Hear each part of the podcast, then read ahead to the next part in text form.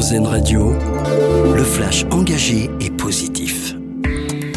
Bonjour, bonjour à tous. La hausse des prix de l'énergie sera maîtrisée dans les prochains mois. C'est ce qu'a affirmé Agnès Pannier-Runacher, la ministre de la Transition énergétique. Elle promet que l'augmentation des prix restera inférieure à 10% lors de la prochaine réévaluation en février. La France se donne les moyens de rouler à l'hydrogène. Pour la première fois, le gouvernement a autorisé un projet de recherche d'hydrogène dit blanc, un combustible naturellement présent dans le sous-sol et qui n'émet pas de CO2. Ça concerne une zone de 225 km située dans les Pyrénées Atlantiques. Même s'il existe plusieurs gisements potentiels en France, cette ressource pourrait faire partie à terme des solutions pour remplacer les énergies fossiles utilisées dans les transports.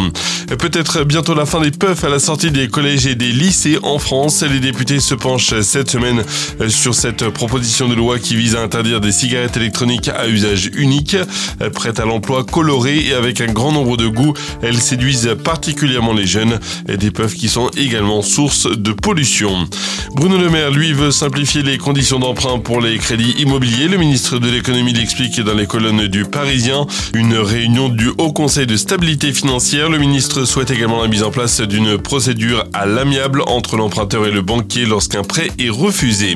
En Belgique, plus de 20 000 personnes ont marché en faveur du climat. Hier à Bruxelles, une mobilisation pour réclamer des mesures concrètes euh, pour lutter contre le dérèglement climatique alors que se déroule toujours en ce moment à Dubaï, aux Émirats Arabes Unis la COP28, la 28e conférence des Nations Unies sur le climat qui se poursuit jusqu'au 12 décembre.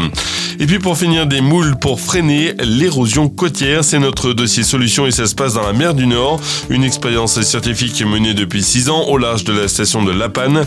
Un relief de moules grandit jusqu'à former une barrière face aux vagues. Il permet donc de ralentir l'érosion. Tous les détails sont à retrouver sur 20 minutes. Voilà pour l'essentiel de l'actu. Très belle journée à vous à l'écoute d'Azen Radio. Engagée et positive, une exclusivité RZN Radio.